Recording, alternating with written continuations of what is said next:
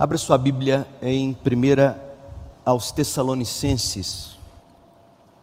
Primeira carta de Paulo aos Tessalonicenses. Cartas do Novo Mundo. Hoje nós vamos falar sobre ânimo.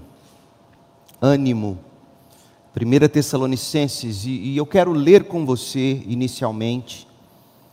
1 Tessalonicenses 4, verso 18.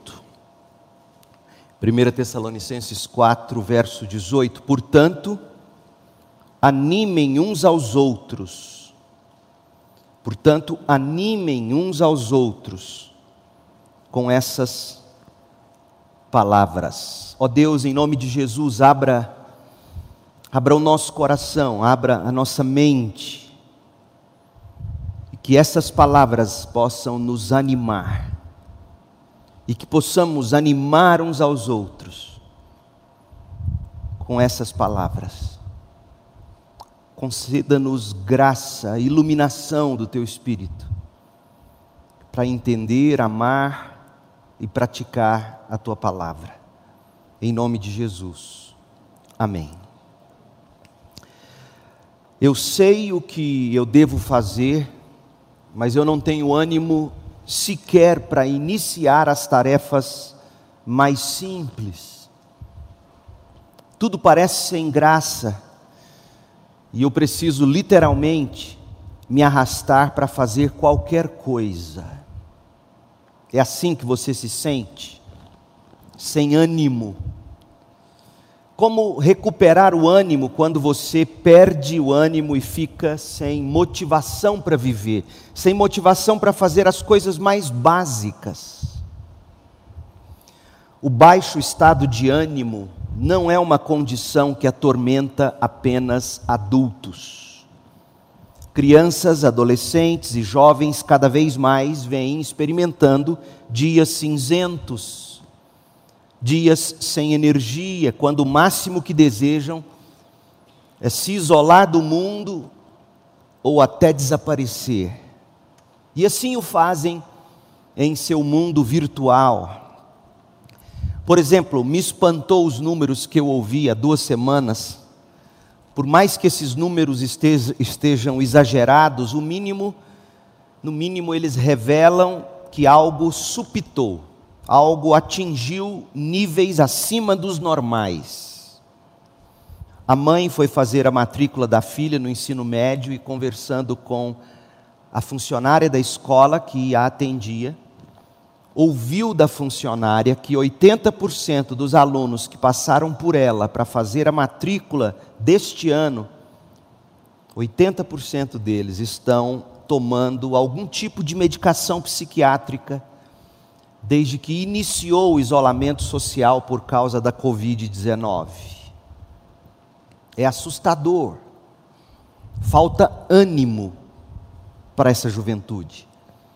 A revista Veja Rio, em 24 de novembro passado, do ano passado, publicou uma matéria com um título, no mínimo, curioso. O título seria cômico, se não fosse trágico. O título da matéria diz assim: pandemia, menos Viagra, mais ansiolíticos. Consumo de medicamentos apontou mudança de prioridades do brasileiro. Fecha aspas. E olha o que a matéria trouxe como informação.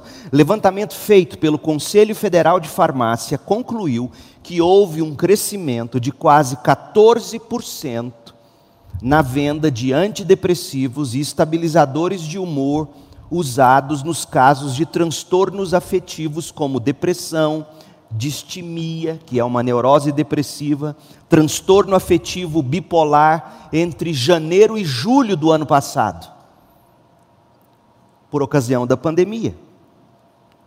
E o número desse tipo de medicação saltou de 56,3 milhões em 2029 2019 para 64,1 milhões no primeiro semestre apenas de 2020. Sem ânimo, a pessoa se prostra, ela desiste de tudo. Até mesmo crianças, adolescentes, jovens, correm o risco de se prostrar sem ânimo. Os números e as estatísticas estão por aí, ao alcance de, de quem quiser checar. Basta você procurar e você verá que, do pequeno ao grande, todos precisamos de ânimo para prosseguir, prosseguir com alguma motivação mínima na vida. E a pergunta, portanto, persiste: aonde recorrer quando nos falta o ânimo ou a esperança? Onde as crianças, os jovens, os adolescentes desta geração, cada vez mais cedo, tendo que lidar com as angústias da alma, porque geralmente, há, não muito tempo atrás, o ser humano começava a lidar com angústias da alma já um pouco mais velho, não é mesmo? Hoje, já na primeira, segunda infância, muitos estão tendo que lidar com a falta de ânimo, com as angústias da alma. Onde recorrer em busca de ânimo, de esperança? A primeira carta aos Tessalonicenses é uma carta para quem está carente de ânimo. E todos nós, de tempos em tempos, precisamos das cargas de fé e de esperança que nesta carta, primeira aos Tessalonicenses, o apóstolo tem a nos oferecer. E se não tivermos essas cargas renovadas, nós perderemos a motivação para viver. E não importa a sua idade, não importa ah, o seu status ou nível social, todos nós precisaremos disso, especialmente nestes dias tão desestimulantes em que estamos vivendo. Os jovens, por exemplo, acordam num dia como hoje e vão prestar a segunda etapa de provas do Enem. E já dão de cara com manchetes que chegam para nós em alerta no celular dizendo do número exagerado de abstenções, o medo, o pavor. Uns recorrem para cancelar a prova, ou seja, onde encontrar ânimo num momento tão incerto como esse que a gente está vivendo. E a carta aos Tessalonicenses, a primeira carta, vai nos ajudar muito. Tessalônica, cidade onde ficava a igreja, é a atual Salônica, fica situada perto do antigo local das termas, as termas do Golfo Térmico, na parte norte do mar Egeu. Tessalônica tornou-se a capital da Macedônia por volta de 168 a.C. Tessalônica desfrutou da posição de cidade livre. Para você ter uma ideia, a cidade era governada pelos seus próprios cidadãos. Você tem uma ideia disso lendo Atos 17, de 5 a 6. Esses cidadãos se autogovernavam debaixo da supervisão do Império Romano. Algo inédito praticamente naquele tempo ou período da história. Tessalônica, além de conter o porto marítimo mais importante da região, ficava localizada na principal rodovia leste-oeste, a Via Egnátia. E por causa disso, a cidade servia como o grande eixo da atividade política e econômica na Macedônia, a grande região do tempo de Paulo, e ficou conhecida como a mãe Tessalônica, ficou conhecida como a mãe de toda a Macedônia, ou a, a grande capital da Macedônia. E nos dias de Paulo, a população da cidade onde a igreja estava chegou a 200 mil habitantes. Muita coisa para aquele período. Ficava localizada num lugar lindo de se ver. A paisagem ao redor era exuberante. Uma vez que, que da estrada na rota que ligava Roma ao Oriente pela via Ignátia, era possível contemplar o Monte Olimpo. O Monte Olímpio era a lendária casa do panteão grego, a morada dos deuses gregos, encabeçada por Zeus. Imagine você morando numa cidade onde basta levantar os olhos e você enxerga belas montanhas ao redor. E o pico, o Monte Olimpo. Seria como para quem está habituado com as imagens, morar a, ali próximo aos picos dos montes suíços, por exemplo. O apóstolo Paulo, na segunda viagem missionária, ele viajou 170 quilômetros de Filipos para Tessalônica. E os irmãos se lembram, Filipos era o portão de entrada para a Europa, para quem vinha da região da Ásia Menor. Então ele viaja 170 quilômetros de Filipos para Tessalônica, em aproximadamente no ano 50 depois de Cristo. E a história está narrada em Atos 16 até o final ou o verso 22 de Atos 18. Como era o costume de Paulo, depois da longa viagem, quando ele chegava na cidade, ele buscava uma sinagoga onde ele pudesse ensinar o evangelho para os judeus daquele local. E assim ele o faz. Lemos em Atos 17, versos 1 e 2.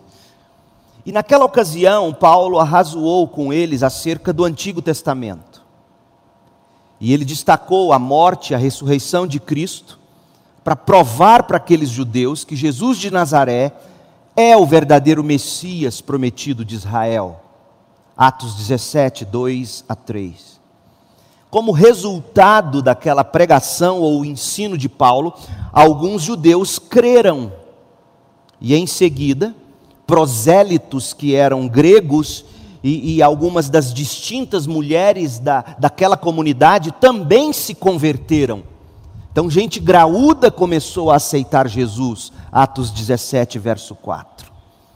Mencionado entre os novos cristãos estavam homens importantes como Jason, Gaio, Aristarco, Secundo, gente graúda.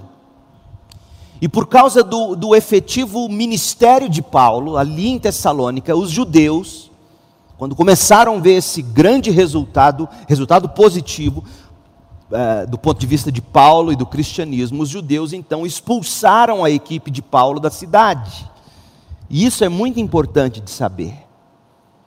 Porque Paulo foi expulso de Tessalônica bem no meio de suas palestras, então ele não teve tempo bastante para ensinar o básico para aquela igreja, e por isso, quando ele escreve a primeira carta, que é a que temos em mãos, ele relata tantas coisas importantes sobre liderança de igreja e sobre igreja, que de outra forma, se ele tivesse tido tempo de ficar em Tessalônica e ensinar tudo, nós provavelmente não teríamos escrito na forma de carta. Então, quando ele é expulso de Tessalônica, eles foram para o sul e evangelizaram a Bereia. E lá em Bereia, Paulo teve uma experiência semelhante à de Tessalônica, conversões e mais conversões, que vieram seguidas de hostilidade, perseguição. Então os cristãos enviaram Paulo e alguns da equipe de Paulo de Bereia para o litoral e de lá para Atenas. Ao passo que Silvano e Timóteo, a gente lê em Atos 17, de 11 a 14, Silvano e Timóteo permaneceram em Bereia. Pouco depois, Silvano e Timóteo se juntam a Paulo em Atenas, de onde Timóteo foi mais tarde enviado para Tessalônica, para saber como estava lá em Tessalônica. 1 Tessalonicenses 3, 2. Paulo saiu corrido com a equipe, e agora de Atenas, quando Silvano e Timóteo se encontram com Paulo, Paulo manda Timóteo de volta. Timóteo, volte lá a Tessalônica e veja a condição da igreja. Aparentemente, algum tempo depois, Silas viajou de Atenas para Filipos. E Paulo ficou sozinho quando ele viaja e chega a Corinto. Atos 18, verso 1. E aí foi depois de Timóteo e Silvano se encontrarem com Paulo novamente em Corinto. Então, Silvano volta de Filipos e encontra com Paulo em Corinto. Timóteo volta de Tessalônica e encontra com Paulo em Corinto. É nesse momento, quando Paulo ouve notícias de Tessalônica, que ele escreve a primeira carta aos Tessalonicenses. A igreja era uma igreja ainda bem jovem, e ela desfrutava de, de uma grande cota de problemas, por ser uma igreja ainda pequenina. Afinal, Paulo, Paulo foi interrompido pela perseguição no meio da aula em Tessalônica, por assim dizer, como já dissemos, e ele não teve chance de concluir os assuntos básicos relacionados ao cristianismo, à fé, à vida cristã vivida em igreja. Ele não teve tempo hábil para lançar todos os fundamentos sólidos sobre os quais a igreja se estabeleceria. E por isso, vários problemas estranhos surgiram depois que Paulo saiu fugido da cidade. Alguns indivíduos, aparentemente, na cidade se opuseram àquela nova religião. E eles acusaram Paulo de ser um autoproclamado apóstolo que era apaixonado apenas por fama e dinheiro, era assim que eles o acusavam. E eles saíram caluniando a reputação de Paulo, dizendo coisas do tipo: assim que as circunstâncias se tornaram difíceis para esse homem, o tal apóstolo escapou da cidade, porque o que ele queria era fama e dinheiro. E como nós não deixamos ele nos explorar, ele deu no pé e fugiu. E também brotaram algumas dificuldades doutrinárias. Então veja você se isso não é espinho na carne o bastante. Você, com a melhor das intenções, dando duro, sai porque é perseguido e ficam falando de você. E não apenas falando, caluniando, mentindo sobre você, mas distorcendo tudo doutrinariamente que você ensinou e trazendo um monte de outras heresias. Os tessalonicenses, por exemplo, eles não possuíam doutrina o bastante. Especialmente, eles não conheciam muito sobre escatologia, que é o estudo, é a doutrina das últimas coisas. E por não entenderem como seriam as coisas no final dos tempos, ou como serão as coisas no final dos tempos, aqueles irmãos estavam desconsolados, porque eles pensavam que se um cristão morresse antes de Jesus voltar, esse cristão estaria perdido para sempre. E parentes deles, gente próxima deles, estava morrendo. Então Paulo escreveu a carta, que está entre as cartas mais autobiográficas de Paulo, até porque ele tem que defender também seu apostolado, o que ele vai fazer no capítulo 2 de 1 Tessalonicenses. E aí Paulo escreve essa carta, ah, e a tese dele é simples todos nós devemos viver com o final dos tempos em mente. O final dos tempos, a volta de Cristo, é a grande fonte de ânimo para o cristão. Tendo em vista, quando a gente pensa no final dos tempos, não apenas a morte e a vinda do anticristo, sobre quem Paulo falará na segunda carta que nós estudaremos adiante, Deus permitindo mas tendo em vista, principalmente quando se pensa no final dos tempos, não é pensar nas grandes tribulações, não é pensar no anticristo e seus enganos, mas a mente do cristão, a mira do cristão é: Jesus Cristo retornará em breve. Então, desse modo, ao longo da carta, Paulo ensina que a esperança que nós, como cristãos, temos na segunda vinda de Cristo está presente em todos os aspectos da vida. É isso que ele vai mostrar para nós. Do pastor no exercício do seu ministério árduo, ao irmão mais desanimado da congregação, o que Paulo ensina é que a fonte de ânimo para todos nós está em Cristo Jesus, no fato de que ele voltará. E nesta carta a gente aprende como receber ânimo, como recobrar ânimo, como repartir ânimo. Então vamos à carta. Depois da separação forçada entre Paulo e os cristãos de Tessalônica, Paulo ficou cada vez mais preocupado com o progresso da fé daqueles irmãos. E o grande alívio de Paulo foi quando ele, lá em Corinto, pôde receber Silas e Timóteo de volta de suas viagens, viagens de sondagem. Como já dissemos, Timóteo foi a Tessalônica ver como estava o evangelho e Silas foi a Filipos para ver como estava o evangelho. Em Atos 18, verso 5, a gente ouve que, que Paulo recebeu um bom relato, mas um relato ainda cheio de algumas questões que precisavam ser resolvidas na igreja em Tessalônica, e isso levou Paulo a escrever esta carta que envolve um, um caloroso elogio, mas envolve também calorosa exortação e um caloroso encorajamento. Na carta aos Tessalonicenses, na primeira carta, os cristãos são elogiados por permanecerem firmes mesmo sob grande aflição. Eles são exortados ainda mais à excelência em sua caminhada cristã e eles são, por fim, encorajados a respeito de seus entes queridos que morreram em Jesus Cristo. E aí o tema da vinda do Senhor é recorrente nesta epístola, do início ao fim. Se você pegar 1 Tessalonicenses 4, a partir do verso 13, e ler até 1 Tessalonicenses 5, no verso 11, você vai ver uma, um dos, dos maiores desenvolvimentos sobre o fim dos tempos em todo o Novo Testamento. A carta tem cinco capítulos, ela tem 89 versículos. E as duas sessões principais da carta são, do capítulo 1 ao 3, nós temos, nós temos as reflexões pessoais de Paulo. Reflexões pessoais de Paulo a respeito dos Tessalonicenses, capítulos 1, 2 e 3.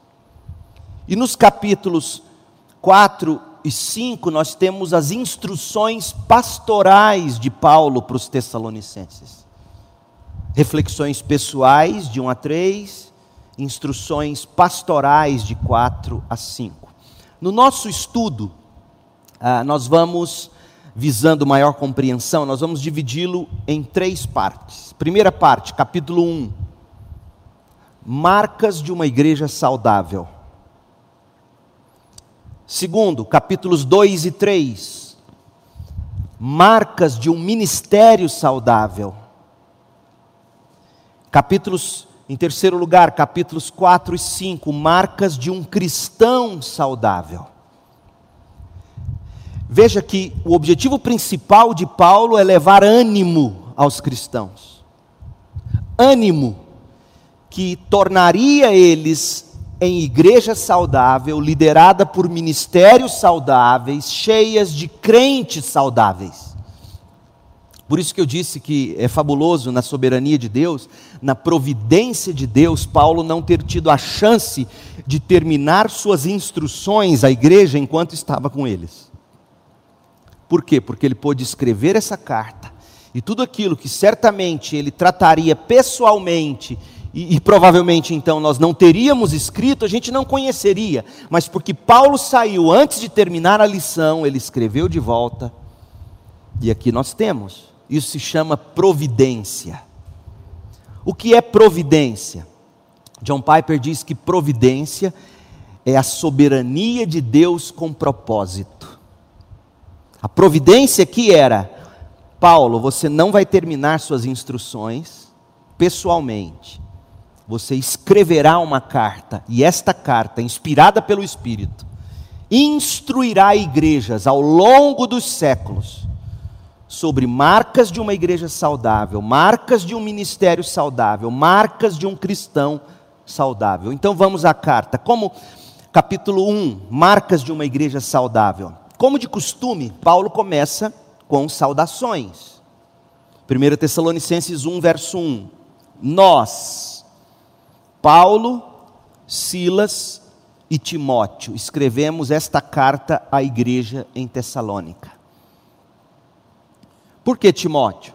Porque Timóteo tinha estado em Corinto, ou, é, perdão, tinha estado em Tessalônica e agora reunido com Paulo em Corinto, relatou a Paulo. E por que Silas? Talvez Silas tivesse escrito enquanto Paulo ditava, não sabemos. Mas Paulo escreve ao lado de Silas e Timóteo, escreve esta carta à igreja em Tessalônica, a vocês que estão em Deus, em Deus, essa doutrina da, da, da, da nossa posição em Deus, em Cristo, é fundamental para o Novo Testamento. Nós estamos em Cristo, nós estamos em Deus. o Pai e também estamos no Senhor Jesus Cristo. Então ele, ele quer lembrar isso aos Tessalonicenses: olha, não temam, porque se vocês morrem em Cristo, mesmo Cristo não tendo voltado para buscar a sua igreja, não importa, vocês estão em Deus, vocês estão em Cristo. É, essa é a ideia que Paulo quer comunicar. Que Deus lhes dê graça e paz. Paulo prossegue e ora por esses cristãos. Na verdade, suas orações pelos Tessalonicenses constituem um dos aspectos mais constantes, mais recorrentes desta carta. Nós temos relatos de três orações de Paulo por eles nesta única carta. Em 1 Tessalonicenses, capítulo 1, de 2 a 10, no capítulo 3, de 10 a 13, e no capítulo 5, de 23 a 24. Aqui no capítulo 1, na primeira oração, Paulo agradece a Deus pelo que Deus já fez na igreja.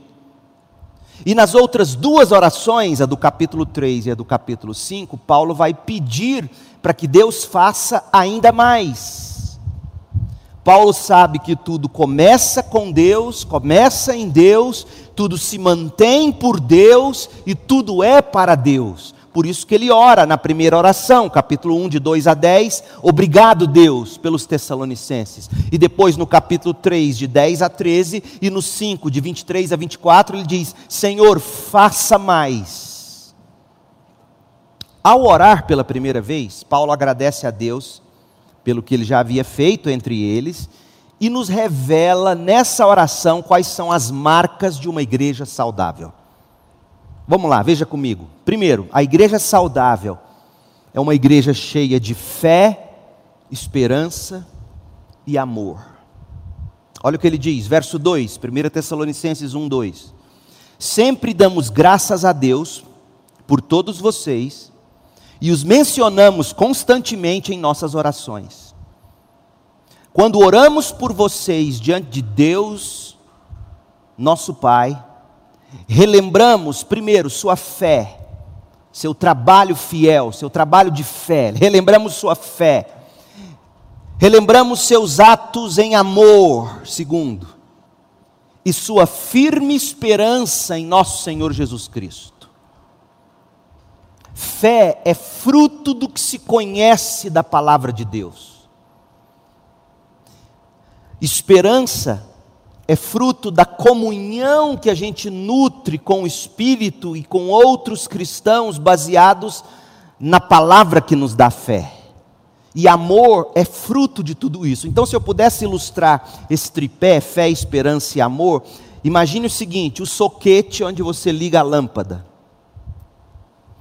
O soquete é a fé. E o soquete, ele se alimenta da palavra de Deus. A esperança é a lâmpada que tem que ser ali atarrachada. E o amor é a luz que brilha. Sem fé e sem esperança não há amor. Amor de verdade é fruto de fé e de esperança. Fé e esperança calcadas na palavra de Deus. E é isso que Paulo está dizendo. Uma igreja saudável, ela é cheia de fé, de esperança e de amor. Se você entrar no site da nossa igreja, lá na página inicial, você vai ver que a gente busca ser uma igreja assim. Que, que se alimenta das Escrituras, porque as Escrituras é o que dão à luz a fé e são as Escrituras que alimentam a fé. A vida em comunhão na igreja, em torno da palavra, visa alimentar nossa esperança. E o amor é o fruto de tudo isso. Essa é uma igreja saudável, uma igreja cheia de fé, de esperança e de amor. Segundo, a igreja saudável é cheia da palavra de Deus. Agora, Paulo ainda vai mais a fundo. Verso 4. Sabemos, irmãos, que Deus os ama e os escolheu. Por quê, Paulo? Qual é a prova da eleição divina na vida de um crente? Ele vai dizer agora. Com base no que você se diz eleito de Deus, salvo em Jesus Cristo? Olha qual é a principal prova de um eleito de Deus, de que ele foi eleito e predestinado e ama o Senhor. Paulo diz, verso 5: Sabemos, irmãos, que Deus os ama e os escolheu, pois, quando lhes apresentamos as boas novas, quando apresentamos o Evangelho, não o fizemos apenas com palavras, mas também com poder, visto que o Espírito Santo lhes deu plena certeza de que era verdade o que lhes dizíamos. E vocês sabem como nos comportamos entre vocês em seu favor. Assim, apesar do sofrimento que isso lhes trouxe, o Evangelho levou o sofrimento para eles, vocês receberam a mensagem com alegria que vem do Espírito Santo e se tornaram imitadores nossos e do Senhor. Como é que um eleito dá provas de sua eleição? Primeiro, é que Deus age, como Paulo mesmo diz no verso 5, Deus age iluminando a mente dessa pessoa, ela entende a palavra de Deus. E ela não apenas entende, como Paulo vai mostrar, o sofrimento não faz ela se afastar dessa palavra, pelo contrário. O espírito que ilumina a mente de um eleito de Deus, ele dá alegria no coração de quem é de Deus em contato com a palavra de Deus. E essa pessoa busca ser imitadora de homens e mulheres piedosos que imitam Jesus. Essa é a prova de um eleito de Deus. Um eleito de Deus, ele ama a palavra de Deus, ele busca entender a palavra de Deus, ele recebe iluminação do Espírito de Deus, ele transborda de alegria em Deus pelo conhecimento que ele adquire da palavra de Deus. Então, é como um pediatra, e hoje e sexta-feira nós falamos muito sobre isso aqui na reunião dos homens. Se você leva seu filho pequeno para o pediatra e uma das primeiras perguntas é como está o apetite. Ele mede a criancinha para saber se está crescendo, ele pesa para saber se está ganhando peso. Porque sem apetite, sem peso, sem crescimento, tem algo errado, essa criança está doente. Alguém que se diz crente e não tem apetite pela Bíblia, Paulo não poderia dizer: Sabemos, irmãos, que Deus os ama e os escolheu. Paulo não poderia dizer isso dessa pessoa. Porque saber que Deus te ama e te escolheu é olhar para você e ver em você fome da palavra, fome das Escrituras, buscando o entendimento bíblico, alegrando-se pelo que você conhece da Bíblia. E os tessalonicenses faziam isso de uma forma que chegava a honrar seu pastor. Olha o que Paulo escreve, para mim, um dos versos mais lindos em, no Novo Testamento. 1 Tessalonicenses 2, verso 13. 2, verso 13. Olha o que Paulo diz sobre esse povo saudável, cheio da palavra de Deus. Tessalonicenses 13. Portanto, nunca deixamos de agradecer a Deus Pois quando vocês receberam de nós a palavra, a mensagem de Deus, não consideraram nossas palavras meras ideias humanas, vocês aceitaram nossas palavras como palavra de Deus, o que sem dúvida são, e essa mensagem continua a atuar em vocês, os que creem como se Paulo estivesse dizendo: o pastor prega as Escrituras, expõe as Escrituras, e as palavras desse homem não são palavras dele, são palavras de Deus. E é essa palavra que faz você continuar a crescer. Veja que o Evangelho, as boas novas, a palavra é para nos dar fé que salva e fé que santifica. Então a igreja saudável, ela é cheia da palavra de Deus. Terceiro, a igreja saudável é discipuladora. Ela, ela fala de Jesus e ela discipula em Jesus. Capítulo 1, volte lá, versos 7 e 8. Com isso, com isso que? Cheios da palavra, veja, Paulo falou disso, cheios da palavra, cheios de fé, esperança e amor. Com isso a igreja cresceu. Então, veja, quando a gente para e olha e descobre assim: peraí, nossa igreja não está batizando, nossa igreja não está crescendo. Geralmente, sabe o que as igrejas costumam fazer quando elas constatam que não estão crescendo? Elas inventam mais programas ainda. E deixa eu contar um segredo para você, meu povo. A isca com a qual você pesca o peixe é a que você vai ter que dar como comida o resto da vida. E se você ganhar as pessoas com programas, meramente através de cantatas e belos musicais apenas, não se iluda. Você vai ter que sustentar com isso. E o que Paulo está mostrando para nós, que é o que faz uma igreja crescer, é uma igreja que, cheia da palavra, é cheia de fé, de esperança e de amor. Essa igreja vai crescer. Se ela vai crescer para ter um metro e noventa ou um metro e sessenta e oito, como eu, não é? É? Isso aí cabe a Deus decidir, mas que ela vai crescer, ela vai. Olha o que diz o verso 7: Com isso, vocês se tornaram exemplo para todos os irmãos na Grécia, tanto na Macedônia como na Acaia. Agora, partindo de vocês, a palavra do Senhor, a palavra, o Evangelho, tem se espalhado por toda parte, até mesmo além da Macedônia e da Acaia, pois sua fé em Deus se tornou conhecida em todo lugar. Não precisamos sequer falar de vocês, mencionar a fé de vocês, ela já é conhecida. A igreja saudável é discipuladora porque cheia da palavra, cheia de fé, cheia de esperança, cheia de amor, ela incentiva outros, e fala a outros, e ganha outros, e, e a sua fé a precede, chega antes da gente. É assim que cresce uma igreja, ou deve crescer uma igreja saudável. A igreja saudável é santa, pura e cheia de ânimo. Olha os versos 9 e 10 pois as pessoas têm comentado sobre como vocês nos acolheram. Veja, as pessoas têm comentado, as pessoas têm falado de vocês, meu povo, as pessoas vão falar de nós, de um jeito ou de outro, mas que seja pelos bons motivos.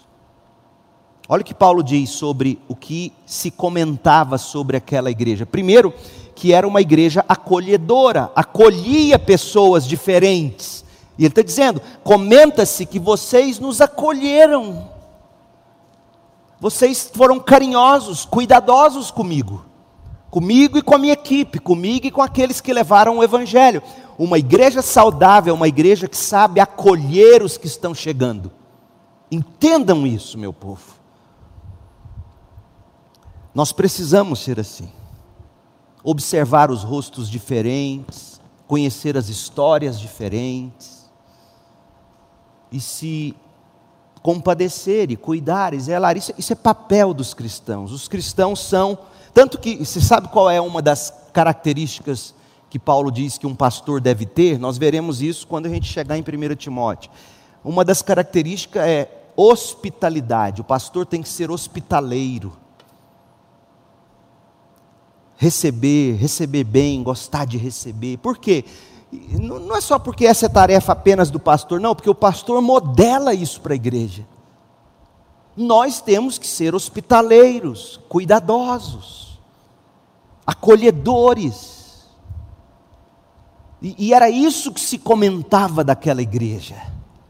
E é isso que tem que se comentar sobre a segunda igreja batista em Goiânia: um povo acolhedor e mais, comentavam sobre como vocês deixaram os ídolos, como vocês deixaram o paganismo, a idolatria, a fim de servir ao Deus vivo e verdadeiro. Comenta-se da conversão de vocês, mas, mas meu povo, preste atenção. Sobre o que se comentava primeiro? Sobre o que se comentava primeiro? Sobre o acolhimento não sobre a conversão. Por quê? Porque por mais que você diga ser convertido, mas não demonstre frutos de acolhida, por exemplo, suas palavras serão em vão. Eles comentavam, aquele povo acolheu Paulo de forma muito bem, mas também pudera. Eles são um povo diferente, eles deixaram os ídolos a fim de servir ao Deus vivo e verdadeiro. Veja, o que eu e você somos, falamos e como vivemos chega antes da nossa profissão de fé. E a nossa profissão de fé, e ela tem que chegar também, e quando a gente falar da nossa fé, aquilo que somos e fazemos, tem que contribuir para sustentar o que a gente fala. Muita gente nem fala, e deveria falar, e muita gente fala, e não tem com que sustentar, porque não vive uma vida de acolhimento. Então Paulo está dizendo, a igreja saudável, ela é santa, pura, cheia de ânimo, ela acolhe, ela é uma igreja convertida. Também comentam, verso 10, também comentam como vocês esperam do céu a vinda de Jesus, o Filho de Deus, a quem ele ressuscitou dos mortos e que nos livrará da ira que está por vir. Veja, comentavam da grande fé e da grande esperança da igreja. A grande esperança da igreja era que Jesus viesse logo. Então, essa é a igreja saudável. É uma igreja ah, cheia de fé, esperança e amor, cheia da palavra, discipuladora, uma igreja santa, pura, cheia de ânimo, sobre a qual o mundo fala e fala bem. Somos acolhedores, somos convertidos de verdade e temos uma grande esperança. Não é a de prosperidade, é a de que Jesus volte para nos buscar. Ô oh, meu povo, uma gente assim faz diferença. Não é à toa que com tão poucos no mundo de Paulo, com tão poucos a igreja conseguiu fazer tanto a ponto de o mundo ao redor, lá em Tessalônica, quando viu que a igreja, pouca gente, pouquinha gente, mas fazendo o que já estava fazendo, eles expulsaram Paulo de lá. Não, aqui vocês vão estragar nosso negócio. Hoje, somos quase que maioria em Goiânia, os ditos evangélicos, e somos iguaizinhos, ou pior, aos que estão nesta capital do nosso estado. É uma tristeza. Mas a igreja saudável busca ser tudo isso. Segundo, marcas de um ministério saudável. Uma igreja saudável, ela é cuidada por ministérios saudáveis. Pastores, presbíteros, bispos, diáconos, líderes que atuam no serviço aos santos de Deus. E como devem ser esses homens e mulheres? Como deve atuar o seu pastor, como deve atuar os seus diáconos, como devem atuar os seus líderes de departamentos, diretores da igreja, as comissões da igreja. Como é que deve ser? Paulo vai falar aqui, capítulos 2 e 3, e ele vai falar de uma, de uma perspectiva muito constrangedora, porque estavam acusando ele. Estavam acusando ele de fanfarrão, de alguém que queria só fama e dinheiro. E aí Paulo diz: não, nada disso. Paulo refuta as calúnias, porque se as calúnias persistissem, o trabalho do evangelho ia por terra, porque Paulo e os demais levaram o evangelho, e se eles acreditassem que esses portadores do evangelho eram falsos apóstolos, o evangelho que eles pregaram seria ignorado de igual modo. Então Paulo se defende para defender o evangelho e nessa defesa que ele faz de si mesmo, ele mostra como ele tentou ser enquanto esteve entre eles.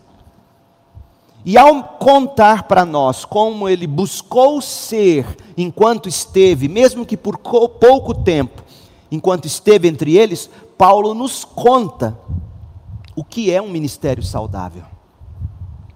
E honestamente, eu quero que vocês olhem para essas marcas que eu vou mostrar e me avaliem.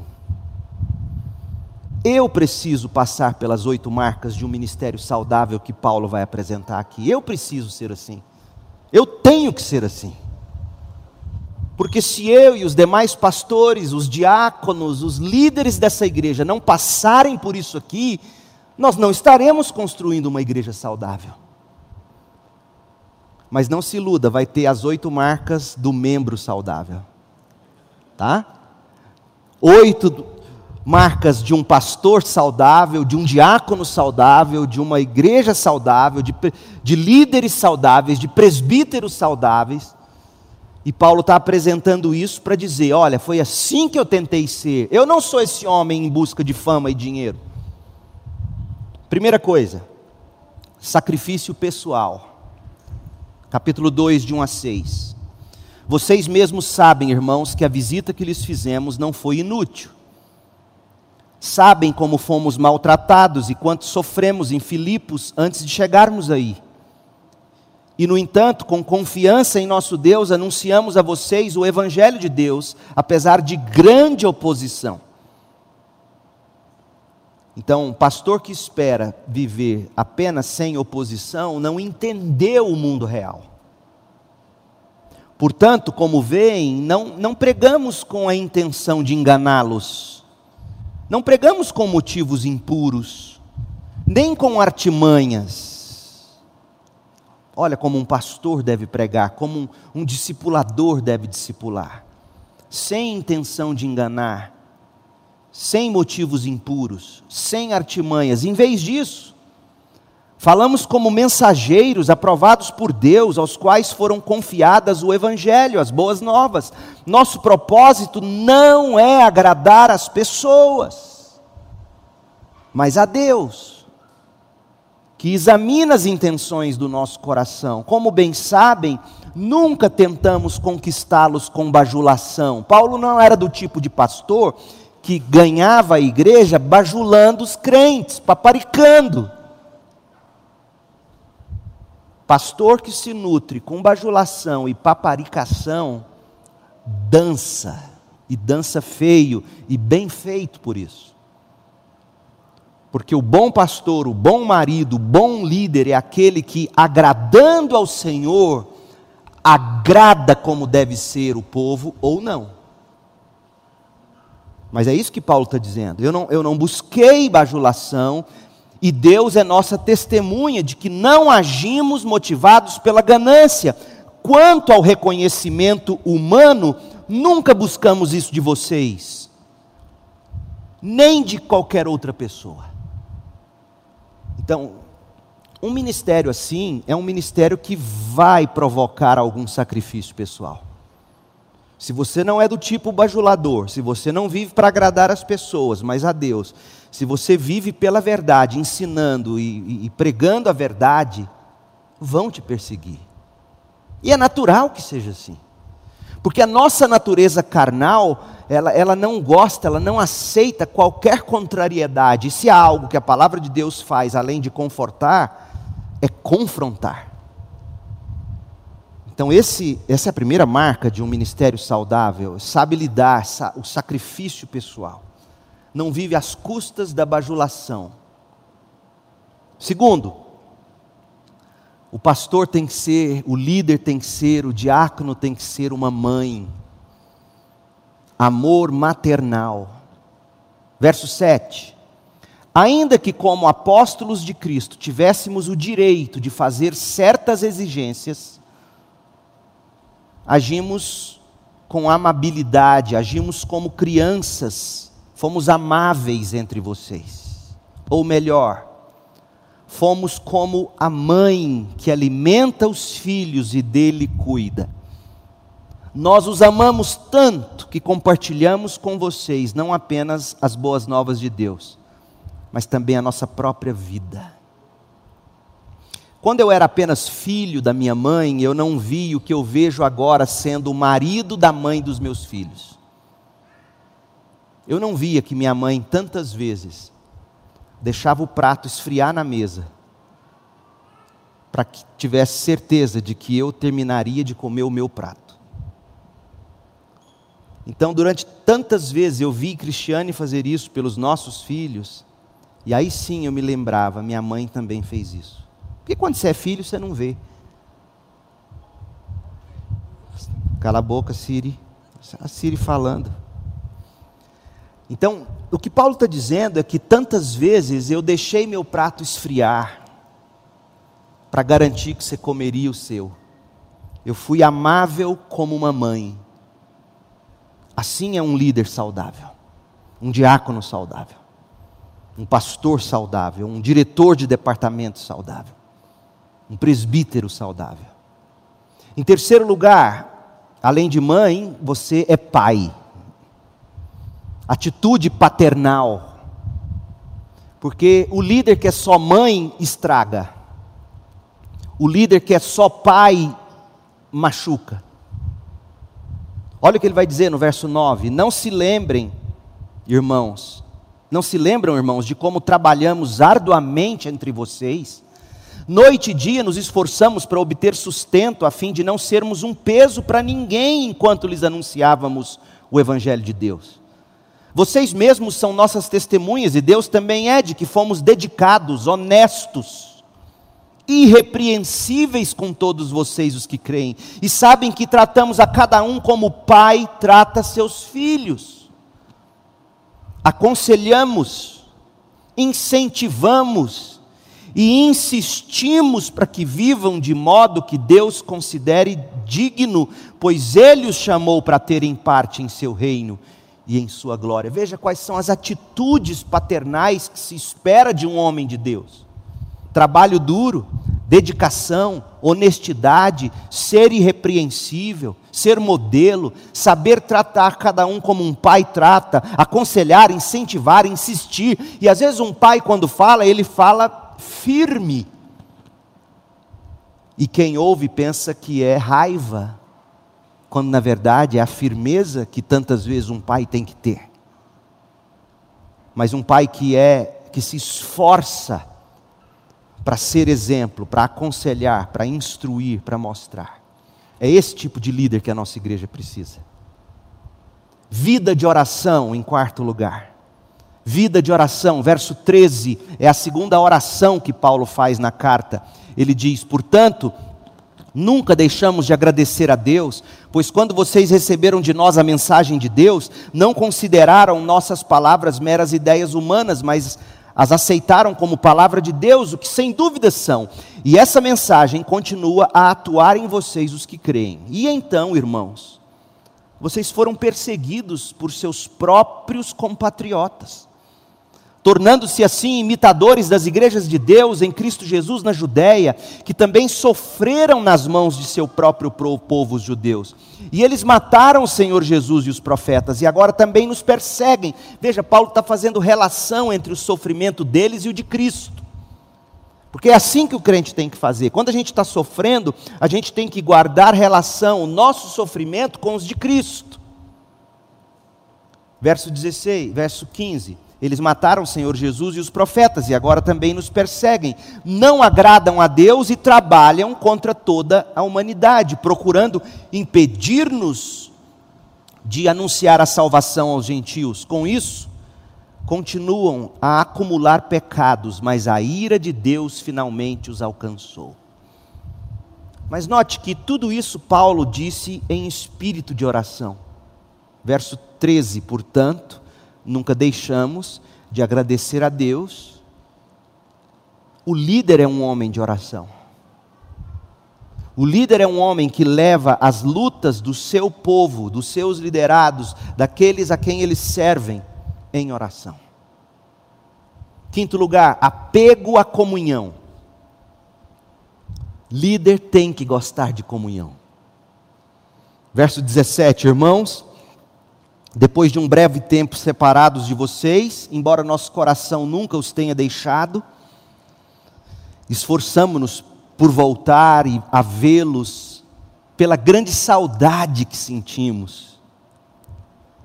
Queríamos muito visitá-los e eu, Paulo, tentei não apenas uma vez, mas duas. Satanás, porém, nos impediu. O que o diabo fez, nós não sabemos, mas Paulo entendia que alguma artimanha demoníaca o impediu de ir estar em comunhão com o povo dele. Então, o desejo da comunhão, o desejo de estar com gente. Em sexto lugar, motivações corretas. O líder tem as, as corretas motivações, afinal, o que nos dá esperança e alegria, verso 19, e qual será a nossa magnífica recompensa, nossa coroa diante do Senhor Jesus quando ele voltar. Qual é a recompensa de um líder? Vocês, diz Paulo, vocês são nosso orgulho e nossa alegria. Essa é a motivação do pastor, essa é a motivação do diácono, essa é a motivação do líder. Capítulo 3, Paulo fala do seu espírito de equipe. O líder tem espírito de equipe. Olha como ele mostra isso, do verso 1 ao 8 do capítulo 3. Por isso, quando podemos, quando não podemos mais suportar, resolvemos ficar sozinhos em Atenas e enviamos Timóteo para visitá-los. Ou seja, se Paulo fosse, ia ser um problema. Então ele fica em Atenas, e a gente lê em Atos o quanto foi angustiante para ele ficar sozinho, mas ele envia Timóteo. Ele é nosso irmão, ele é nosso colaborador na proclamação das boas novas. Nós o enviamos para fortalecê-los, para animar vocês na fé. Veja, Paulo queria que Timóteo fortalecesse e animasse. Paulo entendia que sozinho ele não conseguiria fazer tudo. Então a gente tem que, que, saber trabalhar assim, com o espírito de equipe. E não ter ciúme quando novos vão se despontando para serem também líderes. Porque sozinhos não conseguiremos. Quando ainda estávamos, verso 4, com vocês, nós os advertimos de que as aflições em breve viriam.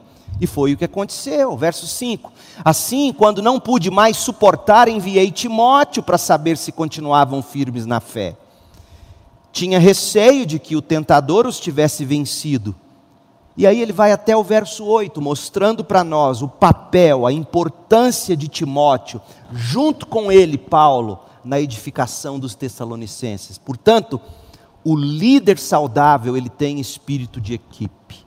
Ele é aglutinador, ele é pacificador. E por último, esperança em Deus.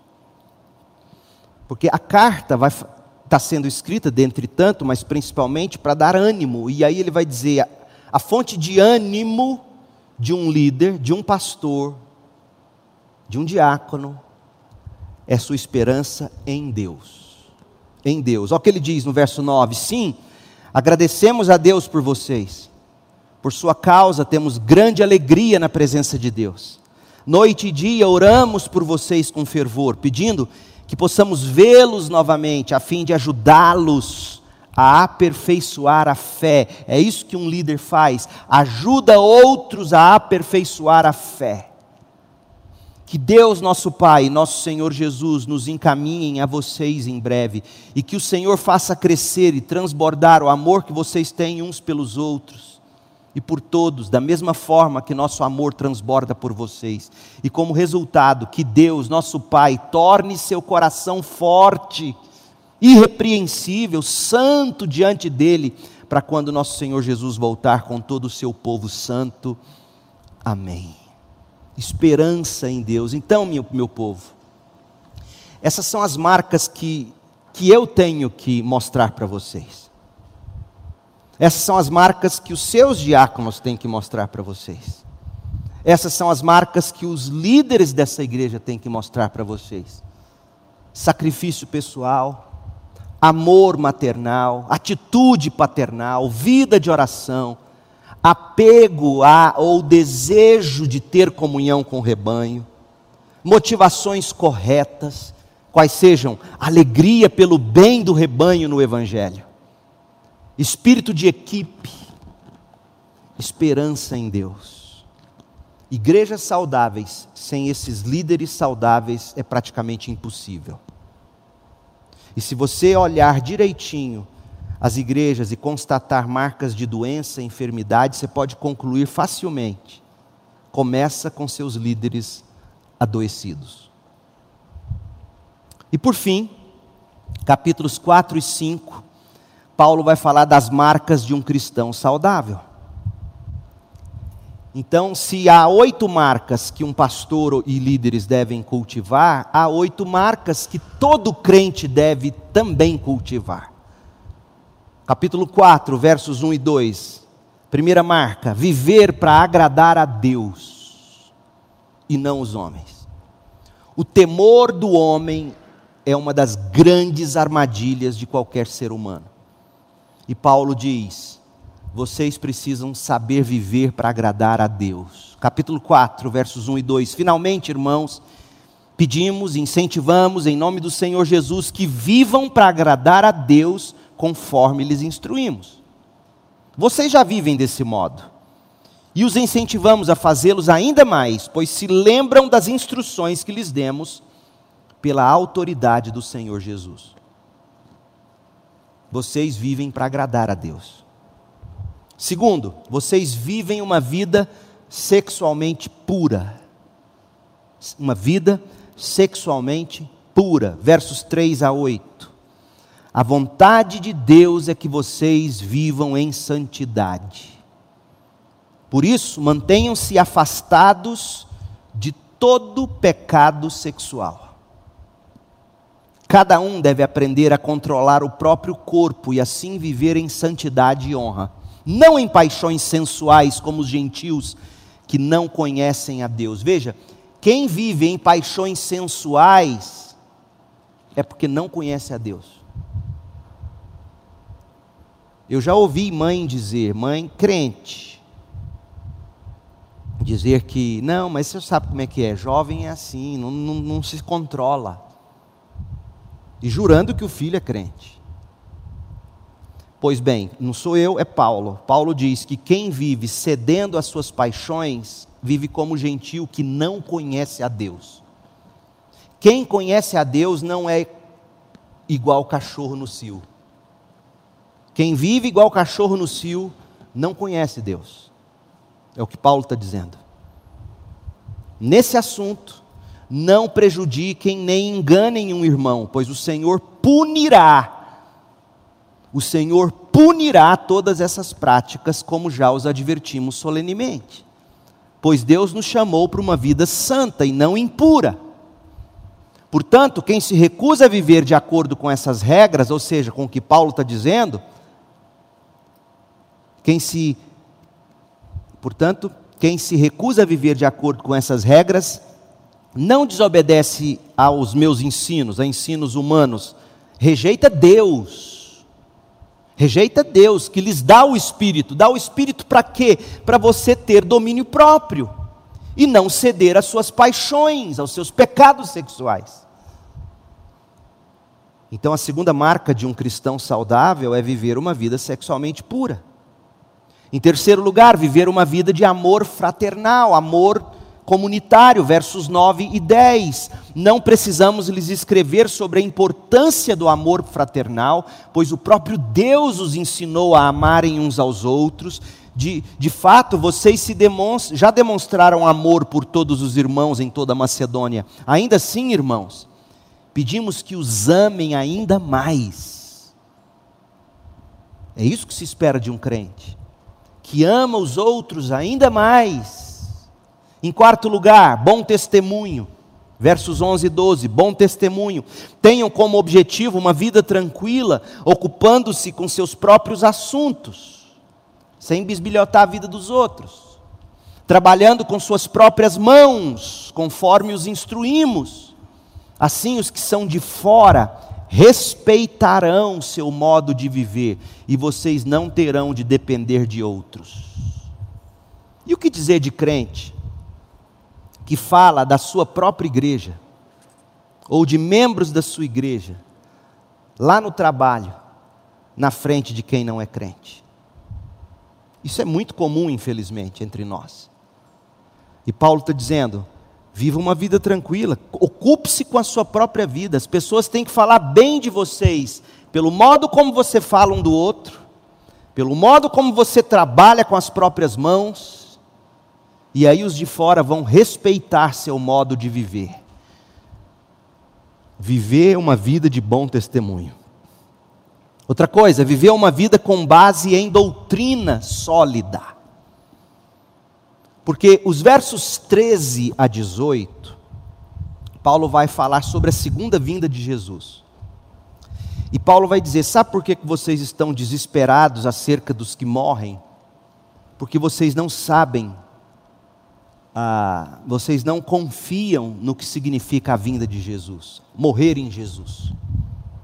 Então, um crente saudável, ele tem doutrina, ele tem base bíblica, ele conhece, por exemplo, escatologia.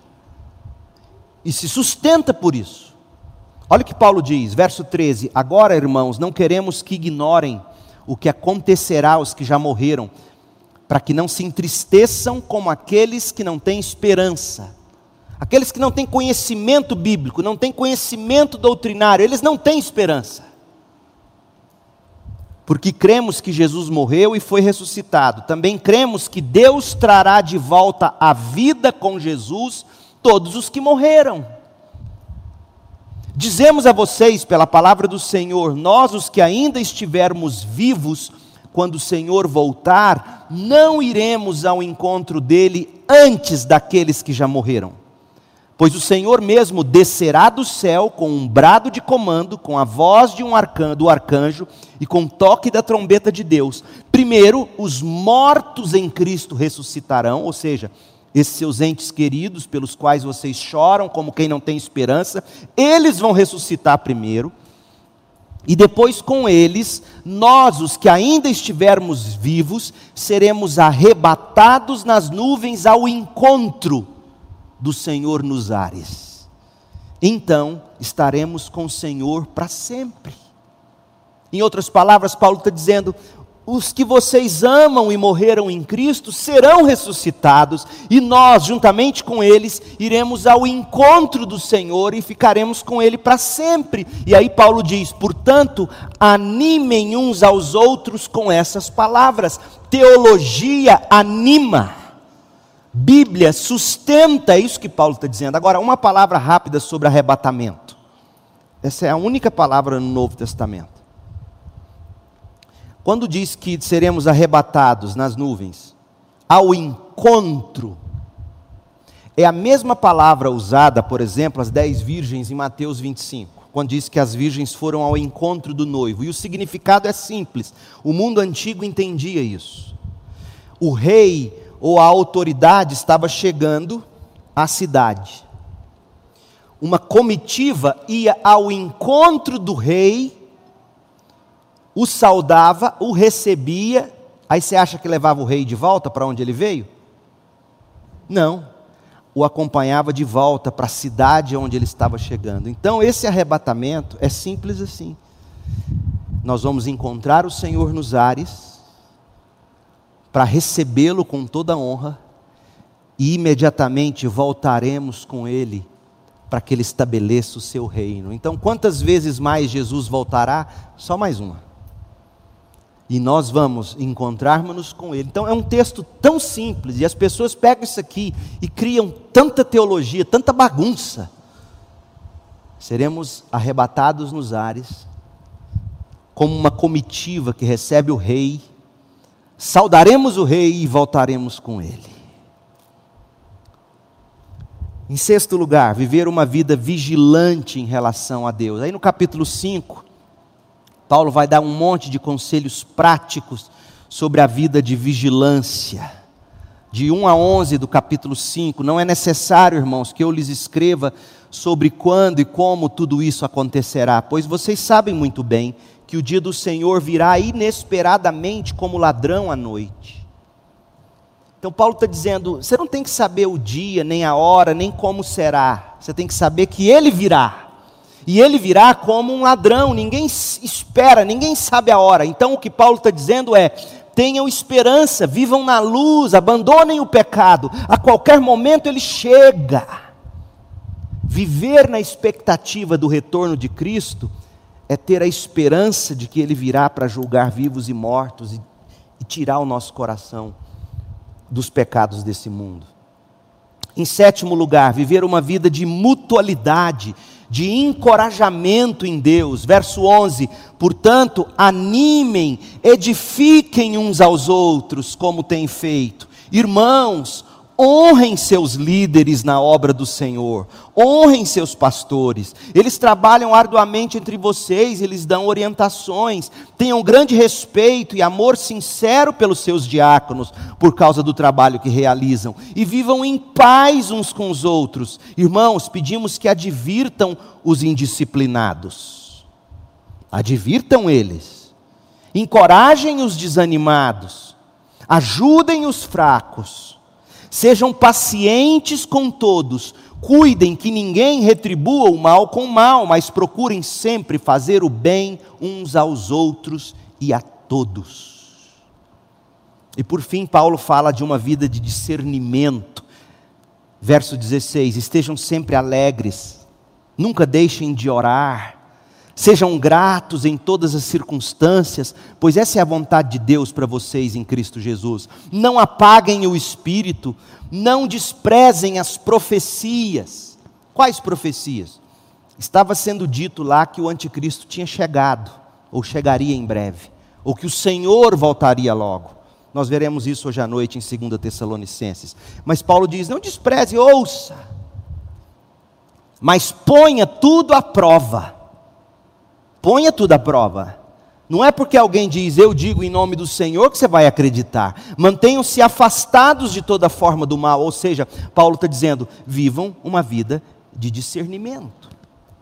Então, essa é a vida do cristão: uma vida para agradar a Deus, uma vida sexualmente pura, uma vida de amor fraternal, uma vida de bom testemunho, uma vida com base em doutrina sólida uma vida vigilante em relação a Deus, uma vida de mutualidade, de amor, de encorajamento e uma vida de discernimento. E aí Paulo conclui com um testamento. Capítulo 5, 23 e 24, ele vai concluir a carta e ele vai deixar aqui a certeza de que a obra na vida deles é toda de Deus, do começo ao fim. Verso 24. Mas eles devem buscar a santificação, mantendo fé e esperança. Olha como Paulo termina essa carta. E agora, que o Deus da paz os torne santos em todos os aspectos, e que o espírito, a alma e o corpo de vocês sejam mantidos irrepreensíveis. Não é que Paulo esteja dizendo, um parêntese, que nós temos corpo, alma e espírito. Ele está dando a ideia de totalidade tanto o seu ser imaterial, como o seu ser material, que tudo seja mantido irrepreensível até a volta de nosso Senhor Jesus Cristo. Aquele que os chama fará isso acontecer, pois Ele é fiel. É Deus quem faz, mas você deve buscar a santificação. E aí, Paulo expressa seus últimos desejos deixando para eles um exemplo a ser seguido. Paulo diz: orem uns pelos outros, sejam afetuosos, passem a palavra de Deus adiante, confiem, descansem, esperem na graça de Deus. Mas Deus que, o Deus que cuida de, de ter salvado vocês, sustentará vocês até o final. Que maneira de terminar essa carta? Vamos lá, versos 25 a 28. Irmãos, orem por nós Cumprimentem todos os irmãos com ósculo santo. Sejam afetuosos.